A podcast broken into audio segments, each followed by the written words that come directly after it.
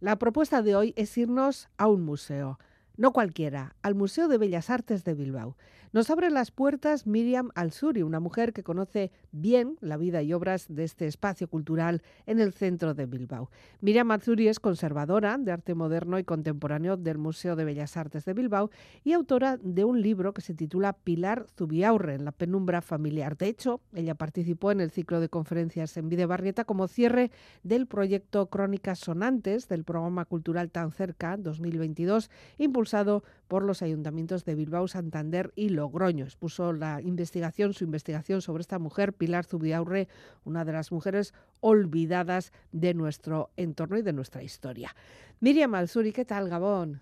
Gabón, buenas noches. Muchas gracias por venir, muchas gracias por acudir a la llamada y bueno, por todo lo que nos vas a contar ahora del museo, de sus obras, de las mujeres, de todo lo que tú has trabajado y de dónde vienes y hacia dónde vamos, Miriam. Pero antes, eh, lo interesante será eh, escuchar una canción. Vamos a empezar con una canción, como siempre os pedimos. Y claro, me pides Radiohead. Fíjate que cuando yo te pedí la selección musical, nunca pensé que me ibas a pedir esto.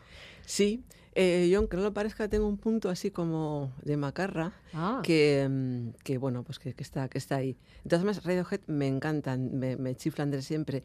Y esta canción fue, yo creo que a mí me retrotrae a mis años de, como de estudiante, mm. de comienzos de los 90 y como al comienzo también de un grupo que luego ha ido como hacia arriba y yo creo que constituye, para mí son la gran banda de los 90, así de claro. Y esta canción me hacía mucha gracia, me sigue haciendo un poco por el título, por eso de que, de que bueno, eh, eh, es, creep la canción y em, que quiere decir un poco como bicho raro. Y yo a veces me reconozco también, o me reconocía en, la, en la jovencita que fui como un bicho raro. look you in the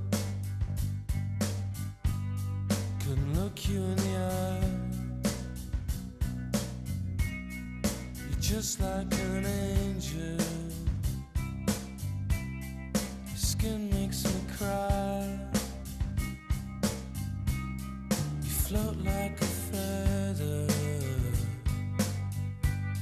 in a beautiful world. I wish I was special. So fucking special.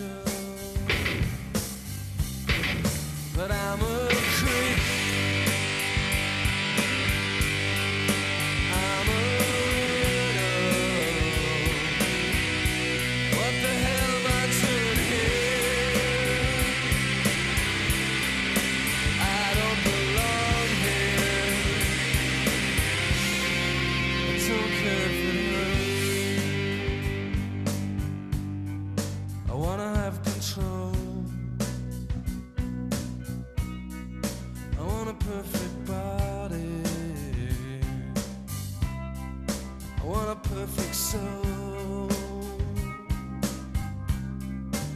want you.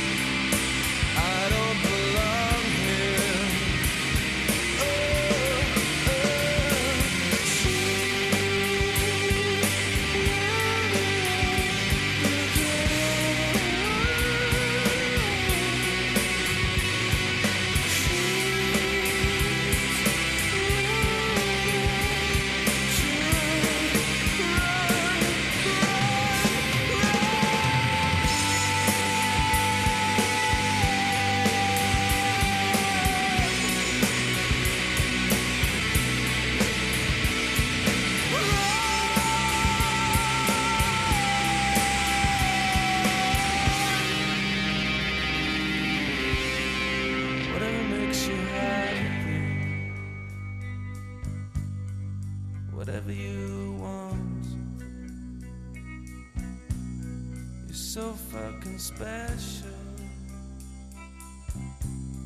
I wish I was special, but I'm a creep.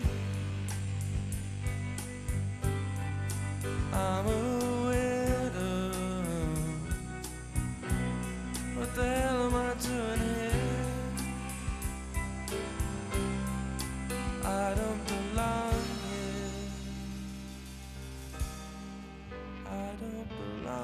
Bueno, Miriam, te hemos invitado y eh, bueno, pues te llamamos y nos pusimos en contacto contigo porque hace muy poquito participaste de una manera activa, además, en unos encuentros en la biblioteca de Videobarrieta. ¿Qué es lo que tú aportaste? ¿Cómo te llamaron? ¿Qué es lo que trabajasteis allí?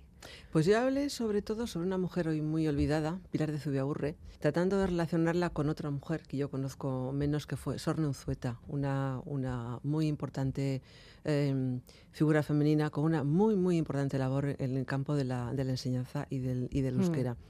Y eh, yo conozco sobre todo a la trayectoria de Pilar de Zubiaurre, que fue una eh, escritora, fue pianista, fue música Que tuvo la- lo que hoy diríamos como la circunstancia de estar casada con un, un crítico de arte muy importante en su época, de ser eh, hermana de dos de los más conocidos pintores eh, vascos del primer tercio del siglo XX y de ser hija de un gran músico de su época.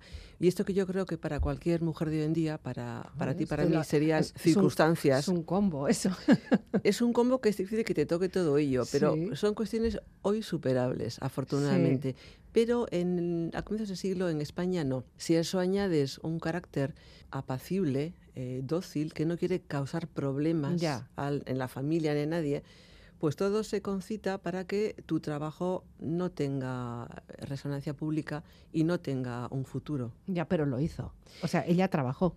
ella Trabajó, pero sobre Sí. todo escribió para sí misma Mm. que es también un rasgo muy característico de las mujeres intelectuales algunas de, esos época, años. eso sí. es. Dispuso de unas muy buenas condiciones de relaciones sociales y profesionales por, por su familia, por su contexto, para poder haber desarrollado una muy buena carrera como periodista, eh, como columnista. e Incluso, pero no quiso, Pero- no quiso seguir por ahí. Eh, la, prim- la primera persona que la reivindicó con un nombre a considerar en la mm, cultura española anterior a la guerra civil fue su hijo. Y él contaba que en la familia se había mantenido la, la anécdota de que en un momento dado, cuando ella quiso, por ejemplo, estudiar Bellas Artes, eh, madre y padre le dijeron que con dos pintores en la familia Ya era ya era bastante. suficiente. Además fueran dos mm, pintores hombres, ¿no? a poder ser. Efectivamente, No le íbamos a quitar a un hombre. Los dos con dos minusvalías importantes, Ah. como sabes, eran sordos. Y yo creo que ella fue un poco educada para cuidar eh, De de, los hermanos. hermanos. una vez que faltó el padre o una vez que la madre, bueno, Bueno, es un papel y un menos. rol que hemos visto en muchas familias, en Sí. muchas mujeres de muchas familias, ¿no? eso es. Bueno, pues esa fue tu aportación a ese programa cultural tan, tan cerca, está impulsado por el Ayuntamiento de Bilbao, por bueno, por Santander Mm. y también por Logroño, pero tú como Miriam Alsuri, tú ahora mismo, bueno, te podríamos centrar primero ahora mismo en el Museo de Bellas Artes Mm. de Bilbao, ¿no? ¿Y cuál es el papel? ¿Cuál es tu papel? O sea, si- ¿qué es lo que tienes en la tarjeta? ¿Qué es lo que pones? ¿Tú qué eres? Pues en mi tarjeta hay una cosa así como muy vistosa, que- es conservadora de arte moderno y contemporáneo, que es un término que nosotros seguimos hablando de conservadores más que de eh, curators, que es el término anglosajón que yo creo que está terminando por, por imponerse en, en, Hombre, es que te todas pones, partes. como pongas curadora, ya... Sí, eh, eh, sin embargo es un término como de, de utilización continua en el Ah, mundo del ¿eh? arte. Y así. Pero a en mí inglés. Curator en inglés y curadoría en español de Hispanoamérica, que a mí es un Ah. término que me gusta mucho, porque Sí. sí que tiene que ver lo de la curadoría con el cuidado de la colección, Claro. que a fin de cuentas es un poco mi, mi Cuidado tarea. que no, no, no cura. Yo no, curan la- los otros conservadores, los Conservadores. conservadores restauradores, Ay, que es como sí. el, el tándem siempre un poco en, no en pelea, pero sí en definición en, en el mundo de los museos. Ujú. Lo mío, yo, eh, yo siempre suelo decir que yo me, me encargo de la colección desde un punto de vista, o la cuido desde un punto de vista intelectual, Mm. y los conservadores restauradores desde un punto de vista físico. Tenemos la fortuna de tener un departamento de conservación y restauración que fue además de los pioneros en, en España, a partir del Mm. Museo del Prado. Se creó en torno a los finales de los 80 y yo creo que está... eh, Hombre, nunca uno está suficientemente dotado en exceso de personal, Ya. pero son cuatro personas, cada una con una especialidad, eh, una en el área de papel, en pintura antigua, en arte contemporáneo, y más o menos, bueno, pues acceden al, a la conservación de, de, todas las piezas del museo. Ahora además estáis de obras, ¿no? Estamos de obras. De obras de actualidad, eh, estáis sí. apareciendo en todos los medios. Sí, sí, que hablan de mí siempre. Muy mal no hablan de nosotros, también yo, yo creo que somos no, no, una... no. La imagen del museo es buena y eh, yo creo que en Bilbao además es como un museo muy, muy familiar, en el Mm. sentido que es un museo muy querido Ya. por la, por la comunidad local y eso es muy bueno. Ahí ha estado siempre, el Museo del Parque. Sí, eso es, el parque, eso o es. sea, el sí. de Bellas Artes ahora ya, pues porque teníamos que distinguirlo quizás de, Sí. otros, de otros, pero era el museo, el museo del parque. Sí, yo creo que para gente como, como yo, que no procedemos de, bueno, de familias con una gran tradición cultural o con Mm. grandes medios económicos, bibliotecas, o que te hayan formado, en- te hayan permitido viajes formativos, el primer contacto con, con lo que es el arte Ujú. eh, lo tuvimos en este museo. sí. Yo que me parece un, un- un aspecto, bueno, Ujú. interesante, tan Eso- de cara al futuro también. Eso también se va potenciando. Quizá antes eh, no se hacían tantas visitas Mm. o visitas guiadas o incluso eh, escolares, ¿no? En tiempo Sí. escolar. Ahora ya esto ha cambiado muchísimo. Sí, sí, para nosotros constituye una fuente de visitantes fundamentales los, los colegios. Ya. Es muy gracioso porque suelen concentrarse en el horario de mañana y es muy divertido recorrer las salas del museo. El pues, con barullo, lo- ¿no? El barullo de los niños, Sí. por ejemplo. Todavía no están, yo creo que imbuidos esa, ese aspecto como, eh, no sé, sumamente respetuoso a lo que es el arte y demás. Y, bueno, circulan por el museo libremente, libres de prejuicios todavía. Con, con esos eh, profesores y profesoras. Sí, efectivamente, sí. se crea ahí algo muy divertido. Si vas al Museo del Prado o cualquier otro museo de, de otras ciudades importantes europeas, sí que hay muchas visitas infantiles o escolares y les vemos ahí con sus fichas y tienen que rellenar y tienen que completar el dibujo y de quién es y del tiempo, no sé qué. Es una labor de investigación interesante. Sí, nosotros también seguimos, ¿eh? Yo, Sí. sí, el, el Departamento de Educación sigue, todavía mantiene unos, unos, unos cuadernos, unas fichas muy, muy Mm. graciosas. Y si dibujan, se les obliga, bueno, se les eh, propone relacionar varias obras. Es- bueno, a mí me parece interesante. Desde luego. En el sentido de que em, ha habido que irse adaptando o sea, respecto a lo que, por ejemplo, conocí yo en Ujú. mis visitas, a lo que se les sugiere ahora, notas el avance social. Claro, por total, ejemplo, sí, ahora sí. se, se habla de, bueno, de inclusión, que era una palabra que bueno, no existe. No existía. somos generacionalmente Sí. muy contemporáneas, no existía, no se potenciaba, no se singularizaba el trabajo de las artistas mujeres.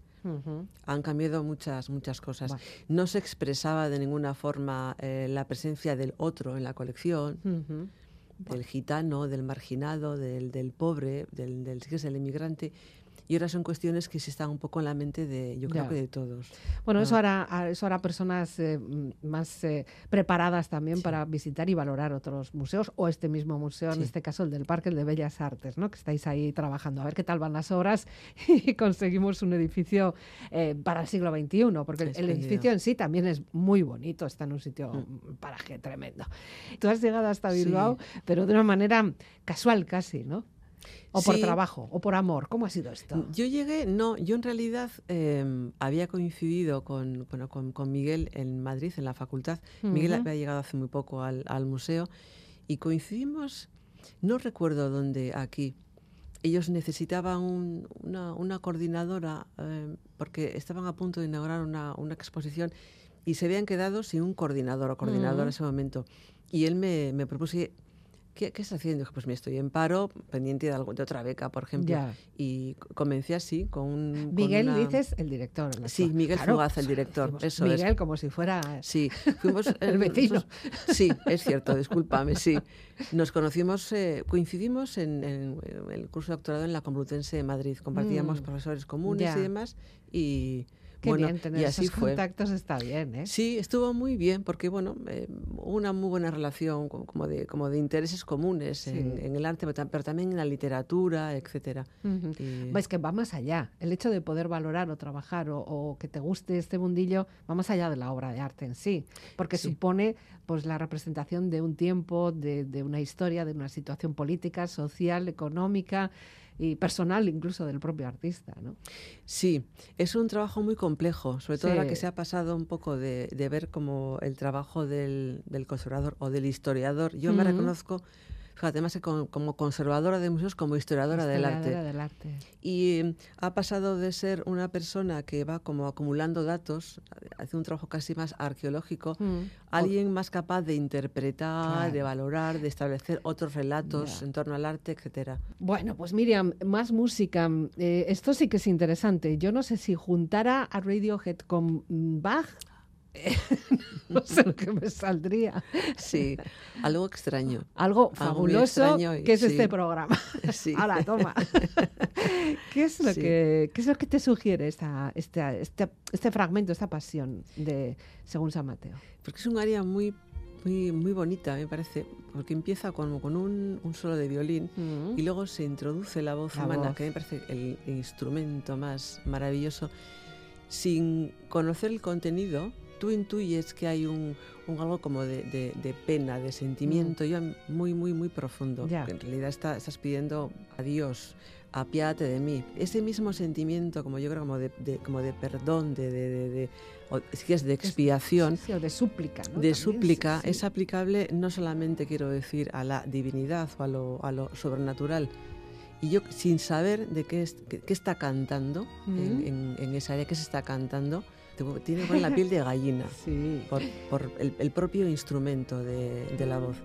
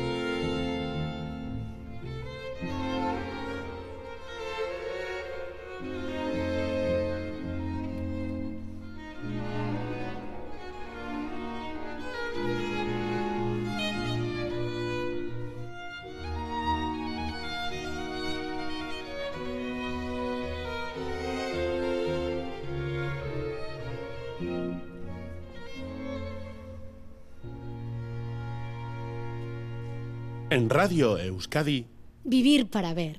con Elizabeth Legarda. Claro, tú ya nos cuentas dónde estás. Bueno, yo ya te he localizado, ya te he puesto eh, también las relaciones que puedas tener, sociales, laborales. Pero ¿cómo llega una persona a- hasta este punto? O sea, la joven Miriam Alzuri mm, sabía que se iba a dedicar a esto, sabía que quería estudiar. Sí, Sí. estudiar sí porque mm, existía como- también como ese, ese, no ese imperativo, pero sí ese, ese, ese interés por parte de, de mi familia y demás, pues por parte de mi madre, por ejemplo, ¿no? Sí. Ese, ese, ese deseo de, mm, eh, sobre todo tenido con las hijas, de que pudiéramos aspirar a otras cosas que no fueran eh, matrimonio e hijos. Y, por ejemplo, entonces, siempre nos ha imbuido esa necesidad de hay que ser independiente, eh, hay que ser, hay que emanciparse. Otras de las inquietudes, cosas. vamos. Eso o es, sea, eso lo, marcado ya. Justo. Pues yo en mi caso yo no conocía el mundo de los museos. Lo que yo quería dedicarme a la enseñanza. Mm, Eh, te confesaría que no porque me gustara, sino porque yo pensaba que iba a dejarme tiempo para lo que realmente me, me apetecía, que era eh, investigar, Mm. pues estar en bibliotecas o en tal y escribir, escribir sobre, sobre ello. Entonces, eh, luego he descubierto que no, que por amigos eh, profesores, que el mundo de la enseñanza es, Es muy duro. y muy, y muy absorbente y muy sí. exigente. Sí, sí, sí. Pero yo aquí imaginaba un mundo idílico de que dabas clases y luego tenías el resto del día pues para estar Ya, y hay en una biblioteca de- y muchas vacaciones. Eso, Que eso es, también yo sé que hay muchas personas que Sí, se apuntan por sí, eso sí. y luego ya... Sí, y la verdad es que esa llegada al museo se produjo eh, pues entre una beca de investigación y otra y, y- y mi intención primera fue vincularme al museo durante un primer periodo de tiempo. Ya. Yo creo que entré con un contrato de seis meses. Mm. Y luego fíjate. Es que luego es un mundo muy apasionante. Claro. Ahí. Y ahí también has encontrado la forma de poder desarrollar todas esas inquietudes a la Sí. vez.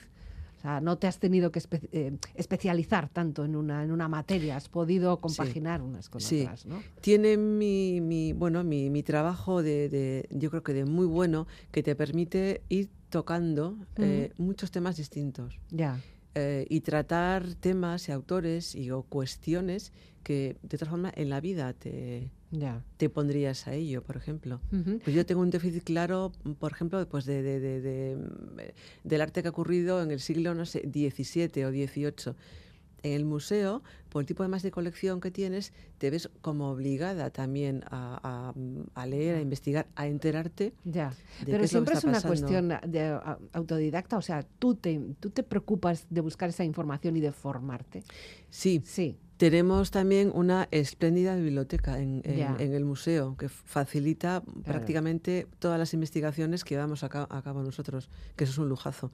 tener una biblioteca, no sé cuántos volúmenes será, una biblioteca y un centro de documentación Pero muy es bien para dotado. vosotros, no está abierto. Está abierta. Ahora ¿Ah, sí? mismo, por razón de las obras, no, pero es una biblioteca abierta a los, a los investigadores, Ujú. Qué bien. que con un carnet O sea, de esas muy bien. de biblioteca, ¿no? Sí, se llamaba sí, antes. Eso, sí, justamente sí. Ahora estamos en pleno cambio de chip hacia lo digital. Claro, Pero, no es lo sí. mismo. No, no es lo Fíjate, mismo. ta- ca- la cantidad de documentos que me parece muy bien porque, bueno, pues ahí están guardados y, y, bueno, pues hay que hacerlo porque da Mm. la opción también de poder eh, acceder a ellos desde la lejanía, ¿no? O que alguien pueda acceder a vuestra biblioteca desde la otra punta del, del mundo incluso, ¿no? Mm. Pero no es lo mismo. No es lo mismo teclear eh, buscando en un buscador Mm. X lo que sea y luego leer en pantalla que ir, coger la ficha, abrirla, ¡oh, el Sí. papel. Sí, el papel te lleva a otro, otro territorio, Sí. un contacto directo, una cosa táctil de tuya con, Mm. el, con el libro y demás. A mí me obliga a tomar notas, por ejemplo, y mi pensamiento va mucho más, más lento, se Sí. desarrolla mejor en contacto con el, con el papel, por ejemplo, con, Eh, el, con el libro. Sí, el otro día me Ah. dijeron que así queda más mm, grabado en la memoria que viéndolo en una pantalla. Es posible, sí. Que es nuestro cerebro, por el momento, el nuestro quizá de las siguientes generaciones, no, pero el nuestro se queda ahí como mejor si lo tenemos en papel, subrayado o con colorinchus. Sí, sí, sí. claro, Totalmente ¿no? de acuerdo, sí. Bueno, Sí. ya veremos, las próximas generaciones, oye, que se que arreen ellas. Efectivamente. Nosotros te- bastante tenemos con lo nuestro. Y tu labor eh, es eh, un poquito pues de investigadora, de buscar mm, el valor, eh, de, de buscar esa documentación, pero también eh, de comisariar, se dice, com- eres una comisaria, ¿no? Sí, que es otro, otro palabra feo que se ha puesto también ya. No, eh, bueno, ya- no tiene nada que ver con, la- con el orden y la ley, o sea, No. nada que ver con- No, no, no. Eh, Eres no tiene nada que ver con el comisario comisaria. político ni nada de, nada de eso, sí. Pero tiene que ver un poco con el, con la con la facultad de, de- de tomar, de elegir, también tomar decisiones, de, de seleccionar un tema, unos artistas, unas obras, etcétera. Em, ha habido mucho en este campo, ha habido desde el, desde el comisario Estrella, el Mm. comisario eh, que- al que todos querían tener como amigo. eso es, que es capaz de crear, eh, no sé, eh, nuevas tendencias, que, es, que, es- que- que tiene capacidad para generar eh, fortuna crítica en torno a los Ujú. artistas, es decir, de apuntalar o de, o de derribar carreras. En el caso de los museos, afortunadamente, no hay, esto Ya. no es, no es, Lo no otro es así. estaría más un poco en las galerías de arte, ¿no? En las exposiciones, quizás. En el mundo sí, sobre todo de los de las sí, grandes comisariados institucionales y, Mm. y fuera. Yo también creo que cada vez cada vez menos eh, eso, no- eso tiene lugar en una época como muy concentrada en los del, del, del siglo anterior, en los 80, 90, desde los sí, Hmm. que entra en crisis en los 2000. Ya, Ya. el mundo va por otra cosa. Lo que sí se está imponiendo es un tipo de comisariado más, em, yo creo, em, concienciado, por ejemplo. O con en- más rigor, o por lo menos con más criterio. o- con no criterio sé. distinto, Sí. con criterio distinto. Yo eh, empiezo a hablar de un, de un, de un comisariado, eh, de un cierto activismo eh, curatorial que tiene a, sabe que tiene que tender a lo, a lo inclusivo, que tiene que tender, que, ti- a- que hablando de arte en mi caso, tiene también que dar entrada a otras, a otras Ya. cosas, sin ser el arte una, una anécdota para hablar de política o de, o de sociedad o de Mm. cultura en general, tiene que tener en cuenta eh, e- esas cosas Ya. y no solo las imágenes. Qué responsabilidad, ¿no? Es mucha, la verdad Sí, es, es mucha porque yo creo para una cierta parte del público el mundo de los museos tiende a verse como un, un lugar donde se crean un lugar em, es como decirte como con capacidad para sentar eh, bases, para Claro. sentar criterios, para sentar opiniones, para yo y mis compañeros solemos trabajar a veces con muchas dudas, por Sí. ejemplo, o sea, Claro, hay, bueno, de todas formas, la duda, la duda metódica, o sea, utilizar la duda como método es, es Eso bueno. es que está muy bien, ¿eh? No dar por sentado que lo que estás haciendo siempre Porque es lo hoy único te posible bien, o lo mejor. Pero mañana Ah. igual le has dado una vuelta y, y ya lo es, diferente, eso es. ¿no? Antes los museos eran ese, yo creo, este mundo eh, más cerrado Mm. al que uno iba a ver lo que era el mejor arte de Mm. su tiempo, de su época, la mejor producción del artista. Hoy no estamos en eso, hoy no. Bueno, hay que Ah. pensarlo bien. Y no estamos hablando solo de quizá colecciones puntuales o temporales o, o- o alguna exposición que puede- se pueda, sino que en general también luego la disposición de las obras, los Sí. pasillos, la información que encontramos ahí en cada una de las obras. Eh, no somos, no somos conscientes de todo lo que hay ahí detrás. ¿eh? Hay mucho trabajo. Sí. Hay mucho trabajo porque la, la- la instalación, la, la- el, digamos, el situar las obras en, en sala en un determinado eh, pared o espacio Sí. tiene una cuestión espacial de, de que no es, no es, no es, no es fácil, por No. ejemplo. Yo mm, reconozco que monto fatal las cosas. Bueno, pero siempre te- elijo un lugar y tendrás que gente tiene- alrededor que te Eso es, yo digo, no, colócalo ahí enfrente. Y luego viene otro y digo, uy, y- No hay, está- no. y, y es verdad que suele No estar, ve, suele sí estar mucho ve. mejor así colocado. Entonces es una cosa muy, muy difícil. Y la información, las, los comentarios de las cartelas también llevan mucho trabajo, Mm. porque trata, ahí sí que tratas de adaptarte a los al tiempo Ya. Y de evitar decir cosas que sabes que no de las que no, Sí. no puedes decir ya. Eso tenéis que hacer pim pam pum para la gente que vaya, porque no van, bueno, sí, alguno igual Mm. sí va justo especialmente para ver esa obra, pero eh, tenemos poco tiempo y mucho que ver, ¿no? Sí. Normalmente tenemos unas, unas ¿cómo, cómo las llaman los compañeros? Visitas flash que te permiten ver la colección o lo- Sí, en una hora. una Que eso está muy bien. Bueno, Mucha gente, muchos no invertimos más de una hora en un museo. Yo misma eh, a la hora estás ya diciendo, uff, ya volveré. O, Sí. sí. Lo que pasa que hay museos que con una hora no vemos Tienes que volver más veces. Sí, sí pero normalmente veces. suele estar en ciudades que no solemos volver así Sí. diariamente o mensualmente, que más Sí, quisiéramos. ¿verdad? Estaríamos fabulosos. El nuestro ahora, que está, estamos eh, eh, decir constreñidos, estamos limitados a Mm. 21 salas para pon- proponer el programa de, de exposiciones de la, de la colección. Lo puedes ver, yo creo que en, sí, hora, hora y media, Ya, bueno, está bien. que está muy bien, por Sí. ejemplo. No se nos atraganta mucho. No, para nada, al contrario. Al contrario. Están muy sorprendentemente instaladas las, las piezas, está muy bien. Tengo que volver yo algún día. Bueno, música en directo ahora con Leonard Cohen. Ala, venga, tercera pata de esta noche musical Mm. y, y además con una canción, está también muy sentida, ¿eh? Sí. De este hombre, ¿qué? ¿Qué tienes con él? Además tiene que ser esta versión, así que yo obediente con la del Auditorium de Glasgow, de 2008. Ese me gusta porque es en directo. Este ya es 2008 y él ya está relativamente Mayor. may- mayor y ya tiene la voz terriblemente rota. Ya no, no tiene nada que ver con el Leonard. Cohen eh, eh, Pero anterior. eso también tiene su encanto. Tiene mucho encanto, a mí me gusta por eso. Y luego esta canción me gusta de un poco también, hablando ya como de la rareza, ¿no? Mm. De mm, esa situación de que de, eh, de estar como, eh, él habla de la letra, como de haciendo lo posible por ser libre en, en Mm. su vida, que me parece una ambición muy, muy buena, ¿no? Como A cualquier edad. A cualquier edad y sin tratar de molestar a nadie, pero tratando de hacer un poco lo que, lo, lo que tú que quieres, no de ser tú misma. Sí, hay que llegar a una edad también para poder hacerlo. Sí, hay que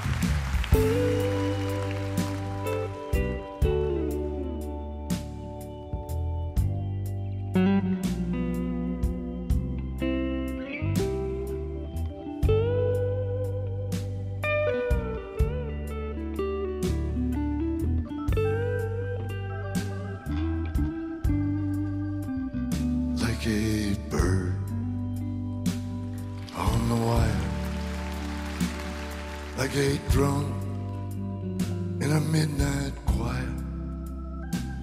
I have tried in my way to be free, like a worm on a hook like a knight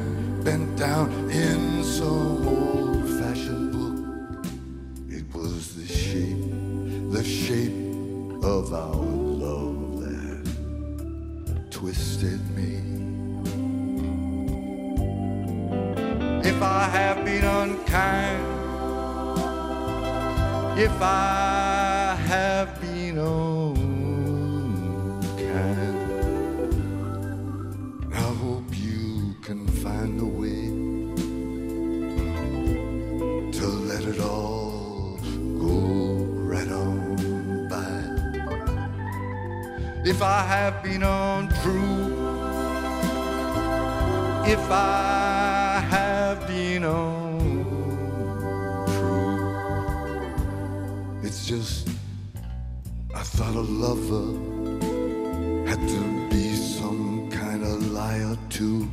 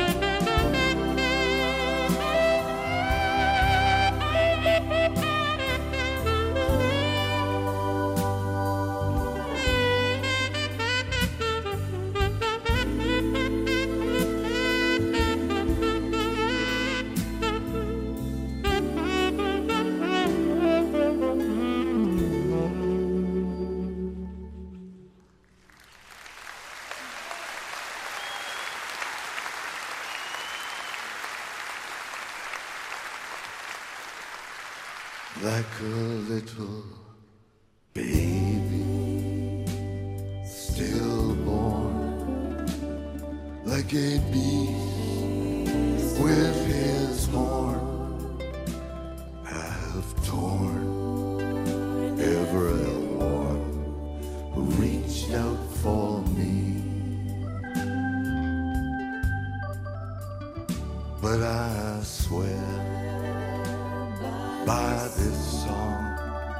I swear by all that I have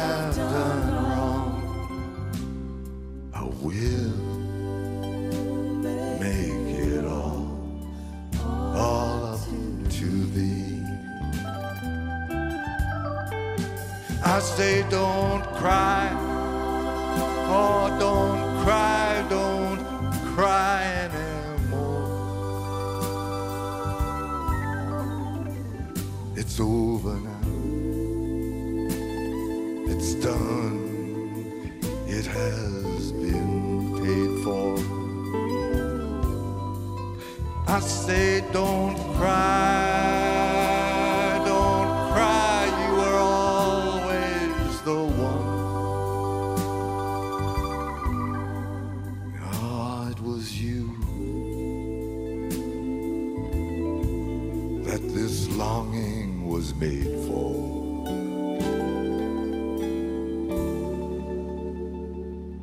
Like a bird on the wire, like a drum in some old midnight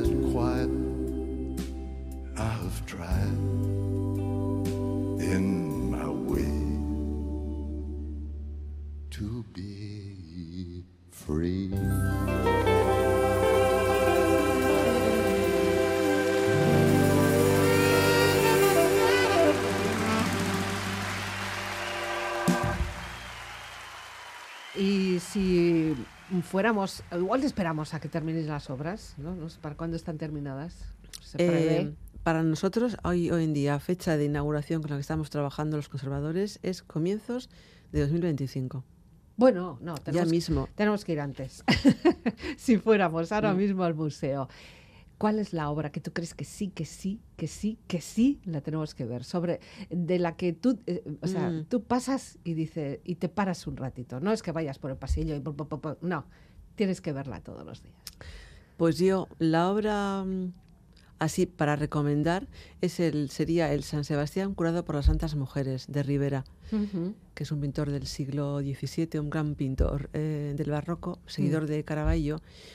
Es una obra eh, maravillosa desde el punto de vista de composición, de luces, de, de colores, que habla también de la, habla de la piedad, de la, de la compasión, y que es una obra tan absolutamente maestra que es eh, un milagro que puede estar en el Museo de Bellas Artes de Bilbao. No lo digas así. Yo la veo y digo, es, es, un, es milagroso que una obra de que es desde el principio una obra maestra absoluta, la producción de, de Rivera, Rivera. con muchas vicisitudes históricas, porque pertenece a una colección española, fue sacada por el mariscal Soult, por Napoleón, Mm. el hermano de Napoleón en- en- durante la Guerra de la Independencia, que eso eh, haya podido regresar, ha podido recuperarse como patrimonio y terminar en el museo, me parece Ya. Hay también quizá muchas muy veces singular. hay obras que, que particulares eh, donan, ¿no? Sí, Tienen que saber a dónde, a dónde llevar esas obras. Bueno, primero que esa familia sepa que tiene un cuadro o lo que sea, una Mm. obra de arte que sea digna de donación, ¿no? De estar en un museo. Pero el hecho de que personas se pongan en contacto con vosotros, bien mm, en vida que, o, o dejada en herencia, Mm. eso al final enriquece también los propios fondos ¿no? del, del museo. Sobre todo que sin esa, sin esa eh, labor de donación el, el museo no existiría. Ya. El museo se crea eh, bueno, con, con los fondos eh, que tienen en su, en su momento Diputación y Ayuntamiento de Bilbao y varios coleccionistas particulares que forman parte de, como de su primera junta Mm. y ceden parte de las colecciones al, Claro. al museo. Por ejemplo, tenemos una colección maravillosa de objetos de arte oriental, la colección Palacio, que procede de un coleccionista que, Mm. como gran rareza, en vez de comprar eh, no, bueno, pintura española o pintura vasca, eh, se centra en el coleccionismo de objetos orientales, eh, estampas japonesas, objetos su cotidiano, y es su, después su viuda la que dona toda esa colección al museo. Buena salida también, porque si no la señora diría, ¿y qué hago yo con todo esto ahora? ¿no? Pues seguramente lo habría vendido. Porque pero entonces, pero entonces se, se, dispersa, se dispersa, Se dispersa, sí. Qué una pena, vamos. Después del trabajo del Señor para recuperar, para reunir todo aquello. Tiene que haber siempre en el, en el que dona o lega algo una voluntad primero por, por, por em, querer conservar lo que, lo que tiene y también creo una voluntad de eh, dar eso a conocer y de mm, sentido de lo público, me refiero, porque si no, no lo, no lo legas a una institución. Seguramente habrá muchas obras que se han perdido así. Se han dispersado, o, bueno, podían estar en vuestro museo y, no. Sí, es curioso que ahora mismo hay, claro, cada vez vivimos en pisos más pequeños y con, con, una vida muy distinta, pero ahora mismo ves que fallecen los, los coleccionistas pues eh, de la generación anterior o dos anterior a la, a la mía nuestra mm. y enseguida sus colecciones se dispersan mediante subastas etcétera que es ya. Bueno, no hace ah. falta llegar a grandes colecciones como, pues yo que sé, Thyssen, ¿no? Que ahí está sí que heredó mucho, muchísimo, ¿no? Y luego ya no sabe ni qué hacer con ello, no sé ni dónde mostrarlo, porque ya no le quedan salas. Sí, pero bueno. le tiene, una, colección muy interesante también. Sí, bueno, es pura envidia.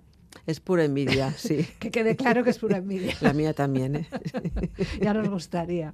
Pero bueno, ah. también sus dolores de cabeza no, no las envidiamos. O por lo menos los de sus asesores. Ahí estaría este curandera eh, diciendo de ahí. Sí. Yo tita, tita, esto no. Baronesa, baronesa, done al museo de Bellas Artes de Bilbao. Para lo que es el arte vasco también es importante, es un referente. Y eso hay que cuidarlo porque está, está donde está, estamos donde estamos y tenemos los artistas que tenemos y que hemos tenido, que hay que también ponerles en valor, que enseguida se nos van los ojos hacia otros grandes, ¿verdad? Sí, el, museo nace además en, en, unos años, comienzos del 20, eh, comienza a crearse una, una importante comunidad artística local. Mm. Y además es una comunidad eh, de, signo moderno. Intelectual, ¿no? Se tenían como su... Sí, y, sobre todo muy, muy, que decir, no, muy avanzada, que, tiene una, un, ojo eh, mirando a lo que está ocurriendo afuera, a mm, París, sobre, todo. sobre todo. Y eso es muy, muy interesante, porque crea un tipo de artista muy distinto a lo que tiene el panorama estatal. No llegamos a ser, o no llega a ser tan moderna como Barcelona, pero hay un punto de, de, aprecio, de gusto por, por, la novedad estética.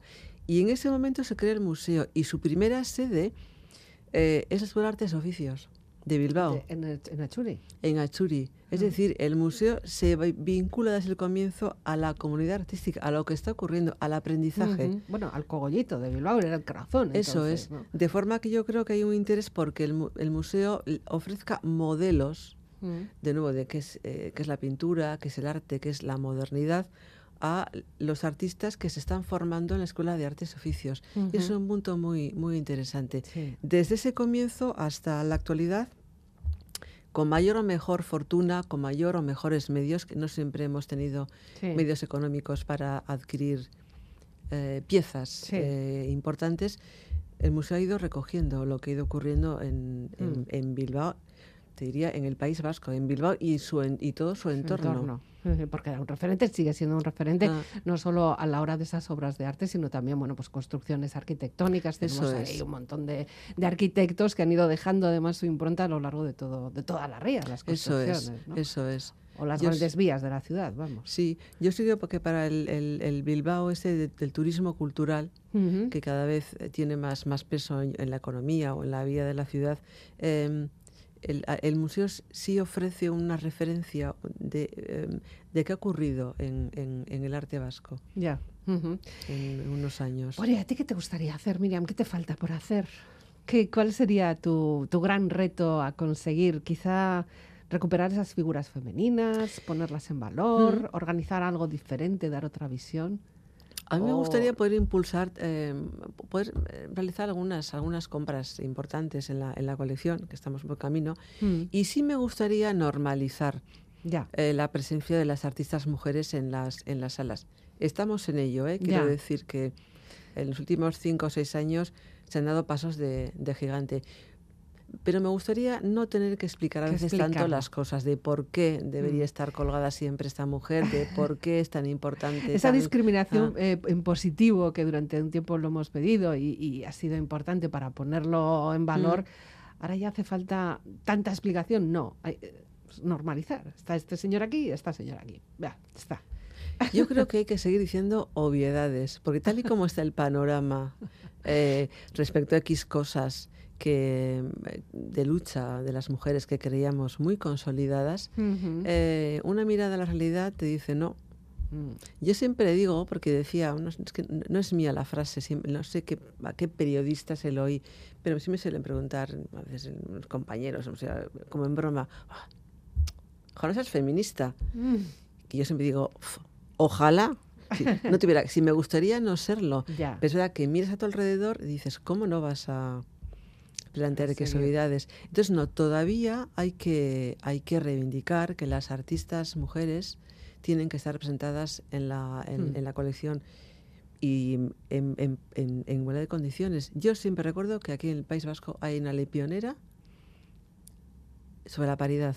Entonces, es que hay, tienen que estar, tenemos que estar al 50%. Ya. Sí o sí, porque lo marca la ley. Entonces, tender a eso, nosotros estamos tendiendo cada vez más a, eso en la colección, en las exposiciones, en algo tan, tan, tan sencillo que es que si hay conferencias, que los conferenciantes pues sean mitad y mitad, por ejemplo. eso algunas veces es muy difícil. Es ¿eh? muy difícil, pero Hemos visto incluso también grandes figuras políticas que, que se retiran de la foto cuando ve que, es la única, ¿no? Efectivamente. Lo hemos visto hasta pero, poco, pero hasta que eh, no se hizo ese gesto no nos dimos cuenta de qué es lo que estaba haciendo. Eso es, eso es. Son, esos pequeños gestos, pero bueno, que hay que seguir. Yo creo que hay que seguir haciendo. De acuerdo. Ah.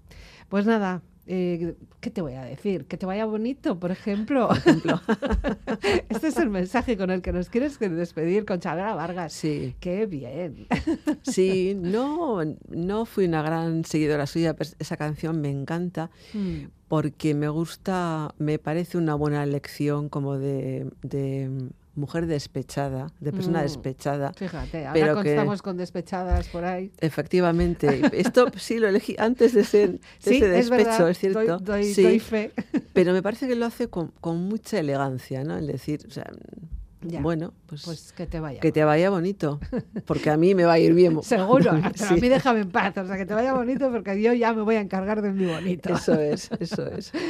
Mira, Malsuri, un placer con, conversar contigo, compartir esta, este tiempo de radio. Muchísimas gracias. Y, y, que te vaya bonito, pero de verdad, o sea, no en plan despectivo, sino que te vaya bonito porque todo lo bonito que te vaya a ti luego va a repercutir en el museo, en nosotros, en los que vayamos a vernos, eh, lo que es el turismo también que necesitamos que hablen de nosotros bien y, que, y, que, todo vaya bien. Muchas gracias. que nos vaya bonito a gracias, un beso. Ojalá que te vaya bonito. Ojalá que se acaben tus penas, que te digan que yo ya no existo, que conozcas personas más buenas que te dé lo que no pude darte. Aunque yo te haya dado de todo, nunca más volveré a molestarte. Te adoré, te perdí y ya ni modo cuántas cosas quedaron prendidas hasta dentro del fondo de mi alma. Cuántas luces dejaste encendidas y yo no sé cómo voy a apagarlas.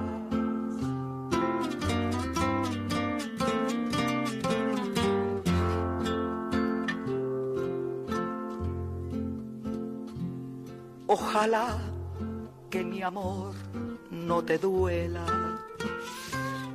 y te olvides de mí para siempre. Que se llenen de sangre tus venas que la vida te vista de suerte. Y yo no sé si tu ausencia me mate, aunque tengo mi pecho de acero, pero nadie me diga cobarde sin saber hasta dónde te quiero. Cuántas cosas quedaron prendidas hasta dentro del fondo de mi alma. Cuántas luces dejaste encendidas y yo no sé cómo voy a apagarla. Ojalá y que te vaya muy bonito.